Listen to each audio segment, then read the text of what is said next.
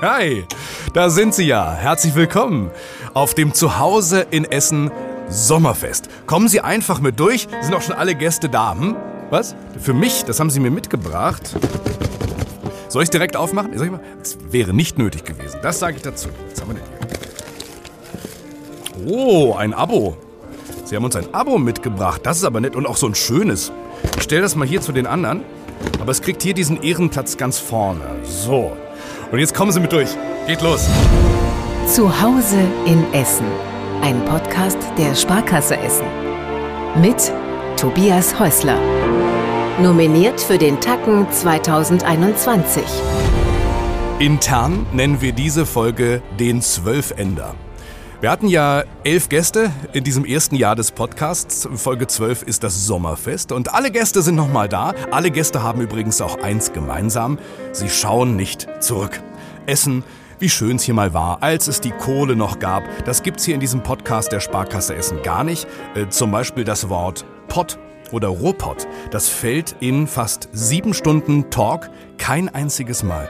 Es geht wirklich bei allem Respekt natürlich, was mal war ähm, um das, was hier heute passiert und was noch passieren muss in Zukunft. Was passieren soll, was passieren wird, besprochen mit denen eben, die das morgen auch gestalten, die sich darum kümmern, dass es passiert.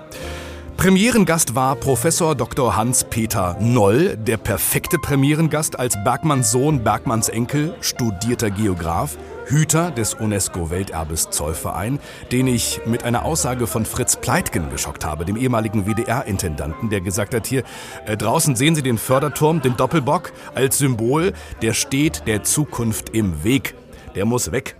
Will Hans-Peter Noll dem großen Fritz Pleitgen da widersprechen? Äh, was den Doppelbock hier angeht, auf Zollverein ausdrücklich. Mhm. Das ist das Symbol, was in der Tat auf der einen Seite die Vergangenheit symbolisiert. Damit wurde Steinkohle, der Rohstoff der Industrialisierung, gefördert. Heute steht er als Symbol für Wandel, steht als Symbol, er soll hier Ideen, Brain, Innovationen fördern. Aber Sie ahnen, was er meint. Ich habe nämlich noch ein Zitat für Sie. Mal sehen, ob Sie erkennen, wer das gesagt hat. Warum empfinden wir hier im Ruhrgebiet einen fallenden, gesprengten Förderturm nur so als Niederlage? Warum ist so ein fallender Förderturm nicht Aufbruch? Wissen Sie, wer das gesagt hat? Ja, ich selber. Ja, ich arbeite mit diesem Beispiel, weil ich sage, das muss das Startzeichen für den Neubeginn sein. Ist vollkommen richtig. Nur bitte nicht auf dem Welterbe. Wir haben genügend Standorte und genügend Fördertürme, die wir abreißen können. Völlig okay. Aber, aber Sie, ver Sie, verstehen, was er meint. Ne? Absolut. Absolut. Und das, das kann ich auch nachvollziehen, weil so schwierig das hier ist, so bitter das auch für den einen oder anderen sein mag, diese Ära ist vorbei. Da müssen wir klar sehen, das ist Vergangenheit. Und wir müssen nach vorne schauen. Wie soll mein Sohn in diese Region zurückkommen, wenn wir hier, äh, ich sag mal, vergangenheitstrunken sind, sondern wir müssen attraktive Arbeitsplätze schaffen. Wir müssen attraktive, hohe Qualität, was Lebensverhältnisse angeht was Umweltschutz, was Wohnverhältnisse angeht. Das sind Kulturangebote. Wenn wir mit den Metropolen und den Regionen dieser Welt konkurrieren wollen, und das tun wir, dann müssen wir in die Zukunft schauen und dann müssen wir neue Dinge schaffen.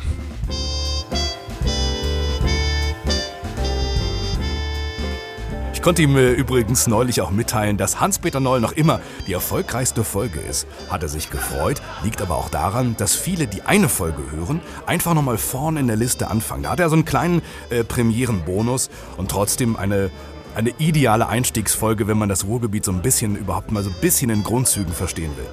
Ich erinnere mich noch dran an die äh, Verwaltung der Stiftung Zollverein, natürlich auf Zollverein, dass ich da ankam mit zwei neuen Mikrofonen. Die musste ich noch aus der Originalverpackung holen, noch die Folie abziehen. Ich weiß nicht, wie seriös das aussah. Aber wir wussten ja, spätestens bei Gast 2 muss jeder Handgriff sitzen. Wir mussten, wir durften, wir konnten zum Oberbürgermeister. Wir haben bei ihm wirklich den Oktober erstmal abgewartet, damit wir Thomas Kufen nicht im Wahlkampfmodus erleben. Und so kam es dann auch inklusive privater Momente, wenn er mal zurückreist mit uns an seinen ersten Moment allein im Rathausbüro. Oh, krass. Oberbürgermeister. Genau. Also jetzt sitzt man da und ähm, das Türschild war schon dran und ähm, da geht man da rein und dann sieht man ja, die meinen wirklich mich und das ist jetzt auch real ehrlicherweise habe ich dann auch gleich ein ganz anderes Thema gedacht. Ich hatte meinem Mann versprochen, egal wie die Wahl ausgeht, wir heiraten, also als eingetragene Lebenspartnerschaft in diesem Jahr. Dann haben wir auf jeden Fall irgendwie, selbst wenn die Wahl nicht gewonnen wird, einen versöhnlichen guten Abschluss. Mhm. Und habe dann auch zu ihm gesagt, naja, dann habe ich vielleicht auch ganz viel Zeit. Wenn ich nicht Oberbürgermeister werde, dann kann ich die Hochzeitsfeierlichkeiten gut vorbereiten und da muss ich ihm erstmal erklären, ich habe jetzt ganz andere Themen und da müssen wir jetzt gucken, wie wir das trotzdem irgendwie hinkriegen. Und in der Tat haben wir dann auch am 5. Dezember geheiratet. Oder eingetragene Lebenspartnerschaft geheiratet haben wir noch ein bisschen später. Angenommen, Sie könnten jetzt zurückreisen. Sie sitzen praktisch wieder am ersten Tag Oberbürgermeister, sitzen Sie wieder an diesem Schreibtisch. Sie könnten jetzt einmal zu sich für eine Minute. Was hätten Sie dem Thomas Kufen von 2015 auf die Schnelle zu sagen? Dass es gut ist, wenn man sich berät vor Entscheidungen, dass man ähm, sich die Zeit nehmen muss, auch Entscheidungen vorzubereiten, aber am Ende entscheidet man selbst. Der Oberbürgermeister hat keinen Dienstvorgesetzten, keine, keine Aufsicht, sondern am Ende hängt es alles an einem selbst und ähm, das ist das, das Reizvolle auch in dieser Aufgabe, aber auch die, die große Verantwortung. Und ähm, ja, wahrscheinlich würde ich mir auch sagen, sei nicht mal so streng zu, zu dir selbst und zu, zu deinem Umfeld, denn ähm, das ist etwas, was meine Mitarbeiter, die ich sehr fordere, ähm, doch auch merken. Ähm, hier ist eine hohe Taktzahl, eine hohe Frequenz, aber ich verlange nichts von meinen Mitarbeiterinnen und Mitarbeitern, was ich selbst nicht auch bereit wäre zu tun. Thomas Kufen.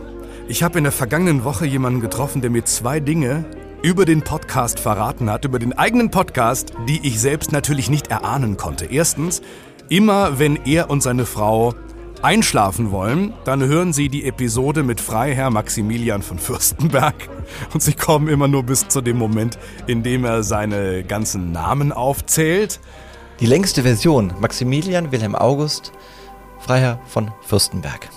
Ihr kürzester Name ist dann Hallo. Max Papa? Max, Schatz, Papa, Schatz. Ja, Hase. Hase. Ja, ich habe einen leichten Überbiss. Und der, der Hörer hat mir auch versichert, es liege nicht an Freiherr von Fürstenberg. Es seien einfach nur sehr anstrengende, ermüdende Tage gewesen. Er käme noch zur Folge. Wir auch, später hier Folge 10. Er hat mir aber auch noch was anderes gesagt, nämlich was zu seiner bisherigen Lieblingsfolge. Das sei die mit Dirk Miklikowski. Ähm, der ist auch besonders unfassbar umtriebig. Wir haben ihn damals aus einer Konferenz äh, im Stadion von Rot-Weiß Essen rausgeholt. Den Mann, der immer dann geholt wird als Chef, wenn es in irgendeiner der städtischen Firmen nicht gut läuft oder besonders gut laufen muss, dann eben Dirk Miklikowski. Ich habe ihm die Chance gegeben, mit drei Schnipsen drei Gebäude der Stadt verschwinden zu lassen. Und Dirk Miklikowski hat geschnipst. Also der erste Schnips wäre sicherlich das Rathaus. Schnips 2. Sie haben ja gesagt, den Bahnhof, Sie finden Bahnhöfe in der Regel nicht so schön. Ja gut, äh, es ist ja hier nicht gelungen über die Investition der Deutschen Bahn vor mittlerweile, ja, glaube ich, zehn Jahren war es, zur Kulturhauptstadt 2010. 55 Millionen. Ja, aber am Ende ähm, ist, glaube ich, nichts entstanden, was einer Großstadt wie Essen gerecht wird. Das muss man sicherlich sagen. Sie können mit so einem Schnips auch äh, den dritten Schnips verschwinden lassen und noch eine Frage gestellt bekommen. Also den dritten Schnips würde ich jetzt tatsächlich ganz gerne nutzen für ähm, das, was oben am Willy Brandt-Platz steht, also das alte äh, Karstadt oder Galeria Kaufhofhaus. Ja. Ähm, es ist eben halt ähm, am Ende ein Gebäude, was ganz relevant ist für das Entree in die Innenstadt. So wie es da steht, ist es eben halt auch ebenfalls für Essen keine Einladung. Also es bietet eben halt wenig Attraktivität für den Platz. Von daher äh, hoffe ich, dass über die Investitionen, die jetzt der Eigentümer plant, da etwas entsteht, was diesem Punkt in der Stadt auch tatsächlich gerecht wird. Ja, und dann änderte sich im Ton alles in der Folge 4. Ganz andere Atmosphäre, Sie hören es schon, es wurde weihnachtlich, Dezember. Folge 4, ich habe Lichtburg-Chefin Marianne Menze getroffen. Hinter einer unscheinbaren Tür liegt die Verwaltung, ihr Büro. Es ist wirklich ein Büro voller Geschichte. Da saß schon Romy Schneider. Ich saß auf dem Stuhl, wo Zara Leander saß. Und da sitzt dann eben auch sie und kämpft in einem Kino, das schon viele Krisen überlebt hat, den Krieg überlebt, die Einführung des Videos, das Cinemax gleich nebenan, es gab Abrissideen, dann gab es jetzt und immer noch Corona. Es gibt wenige so mächtige und gleichzeitig so bescheidene Kinoheldinnen. Und als ich äh, ihre vielen Preise aufgezählt habe, Bundesverdienstkreuz etc., sie hat direkt abgewunken und gleich gesagt, der, nee, nee, der Star ist das Team und eigentlich noch größer, der Star sei die Lichtburg selbst. Gab es so einen Moment, wo Sie gesagt haben, das war magisch? Also es gab eigentlich jede Menge Momente davon. Und zwar einmal bei Filmen oder Filmpremieren, äh, wenn die Stimmung kocht und das, der Laden voll ist und das Publikum geht mit und bejubelt da seinen Star, der auch wirklich gut war möglicherweise bis hin zur Bühnenveranstaltung, Konzerte, äh, wo es dann auch gekocht hat. Also das, das sind schon grundsätzlich magische Momente. Und das ist einfach dann auch so die Ausstrahlung, die die Lichtburg hat. Die ist einfach von ihrer Architektur und von ihrer Atmosphäre ist sie so, dass sie solche Momente sehr leicht macht. Das ist schön gesagt. Die Folge ist auch immer noch sehr aktuell. Die Kinos sind ja immer noch nicht voll. Noch immer wartet sie darauf, äh, von James Bond gerettet zu werden.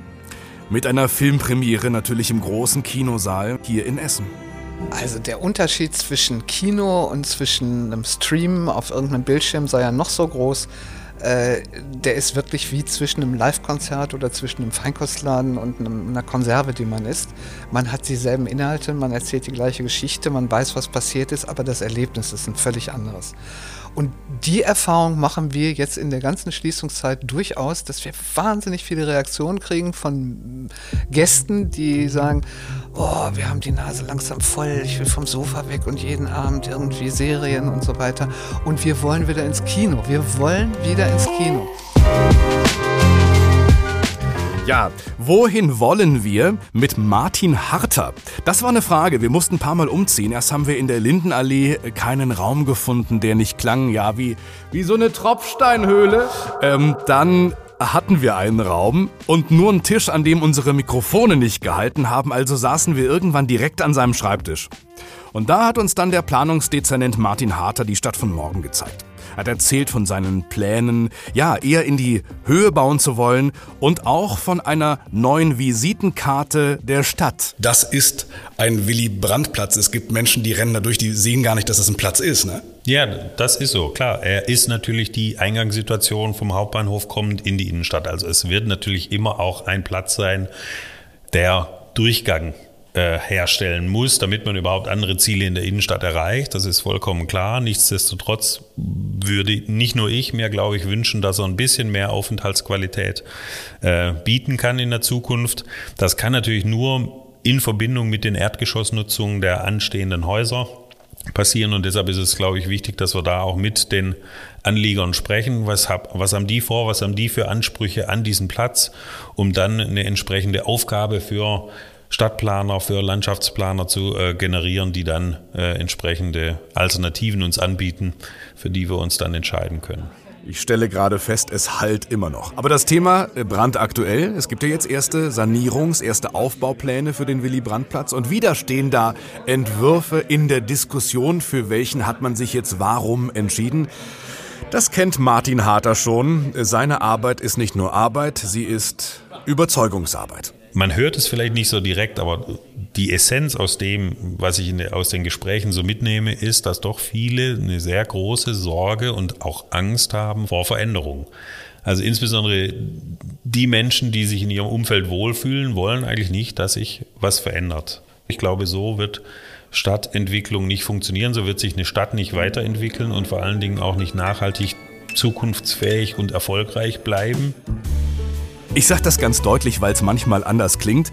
Es wird bei der Aufzeichnung einer Folge zu Hause in Essen kein Alkohol getrunken. Es gab eine Ausnahme, das gebe ich zu, Folge 6, und da wäre ich auch enttäuscht gewesen, wenn es anders gekommen wäre. Mike Rohleder und Daniel Schniesen Schneider, die 257ers, Hip-Hop-Stars aus unserer Stadt. Die größten Popstars aktuell. Zwei Alben auf Platz 1 der deutschen Charts, weitere vier in dem Top 20, dann 1 Live Krone als beste Band. Es gab Platinplatten, goldene Platten für Hits wie Holz oder wie Holland. 257ers steht für 45257 Essen Kupfer Dreh und damit ja für ihr ganzes Leben. Also es gibt Leute, die, die reisen in jeder freien Sekunde irgendwo nach Bali oder so, weil sie irgendwo ihre eigene Erfüllung suchen.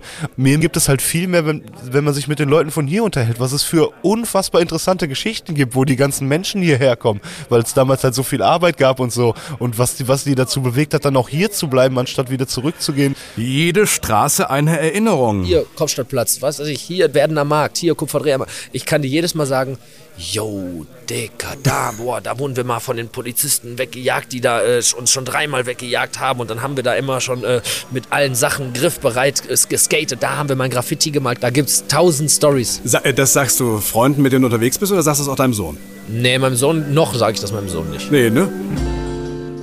Ist auch unsere längste Folge. Am Ende der Aufnahme hatte ich an meinem äh, Stauder noch nicht mal genippt. Ich war so konzentriert auf diese ganzen Geschichten. Heißt auch, ich hatte mein Bier noch in der Hand, als wir dann nach der Aufzeichnung auf die erleuchtete Stadt geschaut haben, da abends von der Dachterrasse der Sparkasse. Ein schöner Moment. Apropos, Sie haben noch, sonst nehmen Sie sich gern noch was von der Bar. Möchten Sie hier vielleicht? Ja. Bitteschön, zum Wohl. So, dann möchte ich Ihnen einen Mann vorstellen, Richard Röhrhoff. Er leitet das Essener Stadtmarketing, die Essener Marketinggesellschaft. Und Essen, ja, macht es ihm eigentlich leicht, ne? Mit der Natur, mit den DAX-Unternehmen und MDAX-Unternehmen, mit Geschichte, mit Innovation heute, mit vier Van Goghs im Museum als bunte Universitätsstadt. Und es ist trotzdem doch noch Arbeit für Essen Marketing zu machen. Also ich mache mal ein einfaches Beispiel. Ja, du bist im Urlaub, ne? du bist mal wieder im Urlaub und Als ob. ne? lernst irgendwie auf äh, in deinem Hotel beim Essen irgendwie ein nettes anderes Paar kennen und äh, sie sagt, na, wo kommt ihr denn her? Und ihr sagt, na, wir kommen aus Essen. Und er sagt, oh. Äh, da hat, haben die Essener schon keinen Bock drauf. Ja, also allein dieses O muss schon weg. Also, sondern ein O wäre deutlich besser, ne? Der Mann ist Leidenschaft pur, äh, mit neuen Ideen auch. Beispiel, ja, hier eine vernünftige Konzertlocation für viele Leute hinzubauen. Und da haben wir Potenziale für. Also äh, es ist nicht so, dass die Veranstalter, die Veranstalter sagen, das funktioniert, wir würden kommen. Weil die Lage einfach top ist. Also Köln hat gegen uns eine Randlage, das muss man einfach mal so sehen. Und wir hängen einfach, und das ist das, ne? wir hängen unser Silber ne, nicht ins Schaufenster. Und ich muss diese Lage, auch diese Kaufkraft, die wir ja auch haben, ähm, die muss ich ins Schaufenster hängen, zu sagen, komm in die Mitte der 5 Millionen, hier in Essen kannst du was werden. Ja, ganz witzig, wir haben diese Folge wirklich zu Hause in Essen aufgezeichnet. Bei mir zu Hause, in Essen-Rüttenscheid. Und auf den Fotos sah ich später, wir waren im Wohnzimmer und nicht oben in den Studios, sondern wir waren im Wohnzimmer. Auf den Fotos im Hintergrund ist immer eine Bastelarbeit meines Zweijährigen zu sehen. Ach ja, ich wollte sie abnehmen für den nächsten Gast, der kam. Habe ich natürlich nicht gemacht, denn der Mann kennt sich ja aus mit großer Kunst. Es ist der Leiter des Volkwang-Museums, Peter Gorschlüter. Die Pandemie hat das äh, Museum digital gemacht wie nie zuvor. Jetzt liegt der Fokus voll auf dem Jubiläum. Im kommenden Jahr 100 Jahre Museum Volkwang. Nach Stationen in Liverpool und Frankfurt hat Peter Gorschlüter mit Essen nicht mehr so gefremdelt. So ein bisschen wusste ich, glaube ich, worauf ich mich einlasse und ich mag einfach den Menschenschlag hier und dass die Leute so direkt sind und das in Kombination sozusagen mit diesem wunderbaren Museum, mit dieser großartigen Sammlung, das ist eigentlich ein Traum für Museumsmann. Ja, Sie jetzt äh, leuchten auch Ihre Augen so. Das heißt, es kam auch so, wie Sie sich gewünscht haben. Ja, absolut. Ja, als, als ich hier ankam äh, in den ersten Wochen, dann hörte ich hinter mir so schnelle, leise Schritte, die sich mir näherten und dann drehte ich mich um und dann war so ein kleiner Junge neben mir, vielleicht so sechs, sieben Jahre, der lief dann neben mir weiter und schaute mich von der Seite an und sagte, wir kennen uns doch. Und ich, du, ich glaube nicht, ich bin ja ganz neu. Doch, doch, wir kennen uns. Ich weiß nicht, vielleicht verwechselst du mich. Ach, macht nichts. Jetzt kennen wir uns halt. Und das war für mich so eine schöne Geschichte und von, von denen gab es viele. Ich muss, ich muss noch schmunzeln, wenn ich dran denke, dass Peter Gorschlüter mehr oder weniger versehentlich das gesamte Jubiläumsprogramm des Museums exklusiv im Podcast erzählt hat. Wie brisant das war, das habe ich gar nicht gemerkt. Das haben wir erst gemerkt, als die Veröffentlichung dann da war, also Podcast war raus und drei, vier Stunden später kam eine Flut von Pressemitteilungen zum Jubiläum, Tagespresse noch und nöcher. Okay, okay, das ist ihm wohl am Morgen im Podcast rausgerutscht. Hat uns gefreut. Übrigens an alle Gäste der Zukunft jederzeit wieder. Wir sind der Platz für exklusive Nachrichten. Eine besondere Episode und unvergessen ist die Folge mit Maria Bünk. Wie passt Kinderpalliativnetzwerk in die Reihe dieser Gäste? Es ist, ist im Grunde ganz einfach. Familien und Kinder sind der Kern der Zukunft unserer Stadt. Also sie zu unterstützen ist wichtig und es ist genau die Aufgabe des Netzwerks, Familien, Eltern, Geschwister zu begleiten, wenn das wohl Schlimmste passiert, wenn Kinder lebensverkürzend erkranken. Ich habe sie gefragt, ich habe Maria Bünk gefragt, wann für sie ein guter Tag ist. Wenn ich so dicht Dinge erlebe, dann ist für mich etwas sehr Wichtiges, dass ich sagen kann, wir haben Familien so begleitet, wir waren so an der Seite, dass die Familien am Ende sagen können, das war hilfreich und hilft uns auch weiterzugehen. Nicht zu stolpern über das, was man nicht getan hat, nicht, nicht sagen zu müssen, hätte ich mal, nicht hadern zu müssen. Ne? Wir können nicht gut machen, dass Kinder sterben. Ne? Wir können Hilfestellung bieten, einen Weg damit zu finden, der einen weiterleben lässt. Es ist, ist das Gefühl, so wie es war, war es gut. Und das Gut meint nicht gut im Sinne von eine Sache ist gut. Aber so, so wie es war, war es gut unterstützt. Also das bringt eine gewisse Zufriedenheit, ähm, Stimmigkeit, ähm, die Sinnhaftigkeit, die wir da rausziehen. Dankeschön.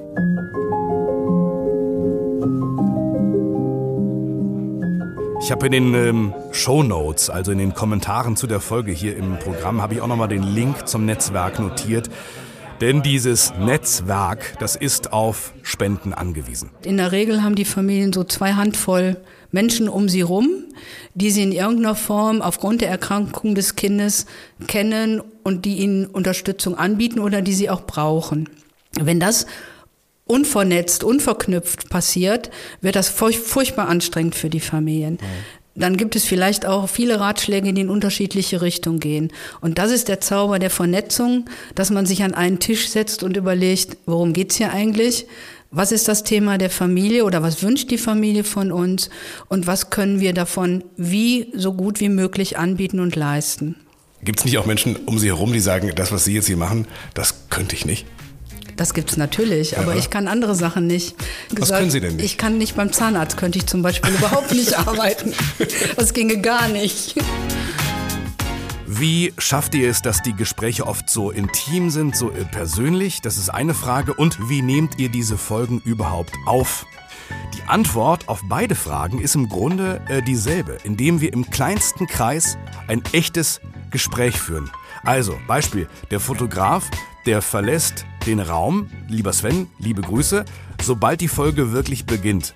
Äh, dann sind wir allein. Also die Gäste kommen meist allein und in meinem Kopf sind dann wirklich nur noch wir, also der Gast und ich. Und natürlich, wichtig, wichtig, Sie als Hörerin, Sie als Hörer. Also wir sind zu dritt.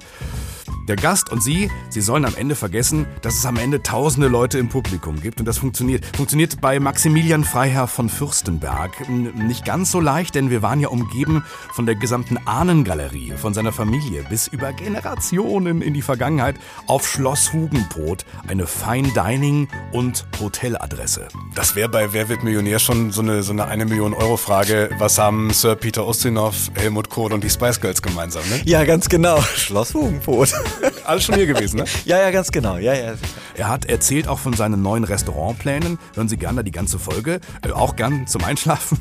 Und er hat uns auch mitgenommen in die Welt des Adels, die selbst, wenn man nicht britischer Royal ist, ja noch mal ein bisschen anders aussieht als bei Ihnen oder mir.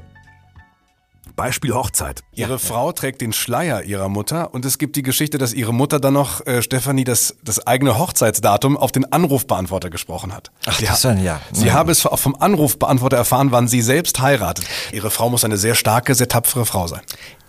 Ja, ist sie. Ja? Absolut, ja, ja. Also sie hat schon mit mir äh, einiges durchmachen müssen. Vermutlich hilft auch bei so etwas die eigene Adelsgeschichte. Also zu wissen, wie solche ja. Familiendynamiken funktionieren. Ja, in dem Moment, wo man in sowas groß wird, lernt man auch ein Stück solcher Aufgaben. Man muss sich halt nicht mehr erklären. Ja, das, das glaube ich. Ja. Und sie wirken dabei auch sehr, sehr positiv. Also ich sehe sie jetzt noch nicht so schnell im Garten von Oprah Winfrey sitzen. Nee. Mit Tränen in den Augen. nein, nein, nein. Und weil wir ja in einer Staffel elf Freunde sein sollen, musste die Folge 11 auch die Fußballepisode sein. Nach dem Adel ging's raus auf den Platz. Mit Rot-Weiß-Essen-Vorstand Markus Uhlich, vielleicht zum letzten Mal als Vorstand eines Regionalligisten. Bald schon als Chef eines deutschlandweit spielenden Drittligisten. Ne? Ja, sehr gerne. Also das ist es, wofür wir arbeiten und ähm, das Bild, das Bild, was hier passiert, wenn wir diesen Aufstieg schaffen, also dieses Kopfkino, ähm, das treibt, das, das treibt mich jeden Tag an. Äh, Sehen Sie das, wenn Sie da runter gucken ja, auf das Grün? ja, sehen Sie die. Aufstiegsfeier? Ja. Vorsicht. Abs absolut. Also ich habe äh, ah, jeder, der das so ein bisschen enger verfolgt hat, auch in der letzten Saison, ähm, das, das, das, war ja, das war ja 365 Tage Kampf für die dritte Liga. Am Ende haben wir es nicht ganz geschafft. Äh, wirklich, wir haben mit, mit, mit harten Bandagen, mit Haken und Ösen gekämpft. Äh, und ähm, also ich ziehe meine Motivation ausschließlich aus diesem Bild, mir jeden Tag vorzustellen, was hier passiert in Essen, wenn wir das wirklich schaffen. Äh, ich glaube, dann explodiert eine ganze Stadt im Positiven ähm, und, und das ist absolut, also da geht es auch nicht um Geld oder, oder um, um, um, um Karriere oder dass man dann wieder ein Jahr dritte. Das, es geht nur darum, diesen Traum, den, den so viele Tausende, Zehntausende Menschen haben, zu erfüllen. Das, was dann passiert, mir das vorzustellen, äh, das ist Antrieb genug. Ja, diese Folge ist vielleicht doch schon an äh, Hans-Peter Noll vorbeigezogen, weil Rot-Weiß Essen natürlich eine riesige Fanbase hat, die sich äh, sehr bedankt hat für diesen persönlichen Podcast. Denn Markus Ohlich spricht sehr, sehr offen über seine Erschöpfung. Er spricht sehr offen darüber, dass er seelisch äh, am Ende war und darüber im Profisport zu sprechen, das ist nicht selbstverständlich. Ja, vielleicht nur für ihn. Das war eine freie, klare, bewusste Entscheidung von mir. Ähm, Warum? gibt sicherlich Leute, die dann, die das nicht gemacht hätten, weil sie Angst haben, dann äh, vermeintlich Schwäche zu zeigen in einem Bereich, wo ja die Öffentlichkeit immer dabei ist. Ähm, ich habe vor sowas aber keine Angst. Also ich, ich bin dann schon so gestrickt, dass ich mir selber immer treu bleiben möchte und äh, habe hab für mich da überhaupt keinen Grund gesehen, äh, da irgendwie rumzueiern oder, oder, oder da nicht Farbe zu bekennen. Es braucht Leute wie Sie. Wenn ich da auch ein Stück weit mithelfen konnte, äh, an der Enttabuisierung äh, zu arbeiten, dann, dann, dann war es gut. Äh, also ich hätte das für mich nicht, oder ich hätte das mit mir nicht ausmachen können, dass ich da irgendwie öffentlich lüge oder rumeiere. Äh, das, das war völlig klar. Beste Empfehlung. Und selbst wenn Sie kein Fußballfan sind oder sich mit Rot-Weiß Essen nicht auskennen, 30 Minuten brauchen Sie nur, dann können Sie ab jetzt am Grill mitreden. Saison geht los, Sie haben noch nichts verpasst. Ja, und jetzt? Jetzt machen wir nahtlos weiter. Bleiben Sie bei uns. Staffel 2 beginnt wieder am zweiten Dienstag im September. Vorher werden wir erfahren, ob der Marketingclub Ruhr uns äh, mit dem Tacken 2021 auszeichnet äh, für die gute Idee. Verfolgen Sie die Tagespresse. Außerdem erzähle ich es auch. Wenn wir gewinnen, erzähle ich es. Wenn wir verlieren, entnehmen Sie das der Tagespresse. Wäre eine schöne Ehre. Es ist aber auch Tatsache, die Sparkasse Essen will keine Preise gewinnen mit diesem Podcast. Ähm, Es geht darum, mit den Menschen zu sprechen, die die Zukunft von Essen gestalten. In Wissenschaft, Kultur, Sport, Wirtschaft, Politik, Ehrenamt. Das ist das Ziel, weil es um mehr als Geld geht. Ist ja der neue Slogan. Wie passend ist das? Und wir freuen uns über Feedback. Bei welcher Folge schlafen Sie am liebsten ein? Äh, Wen möchten Sie mal näher kennenlernen? Haben Sie einen Gastvorschlag? Ähm, Schreiben Sie uns oder sprechen Sie Ihre persönliche Beraterin, Ihren Berater der Sparkasse an. Es erreicht uns alles auf jedem Weg. Jetzt holen Sie sich bitte noch einen Teller, bedienen Sie sich am Buffet, kommen Sie mit unseren Gästen ins Gespräch. Alle Folgen sind ja hier, die bleiben auch. Und zuletzt möchte ich Ihnen Dankeschön sagen. Danke fürs Hören. Ohne Sie gäbe es das hier alles nicht. Also, machen wir uns jetzt ein magisches Zuhause in Essen Sommerfest. Bis tief in die Nacht. Hier in unserer schönen Stadt. Das war Zuhause in Essen, ein Podcast der Sparkasse Essen. Die neue Folge, jeden zweiten Dienstag im Monat.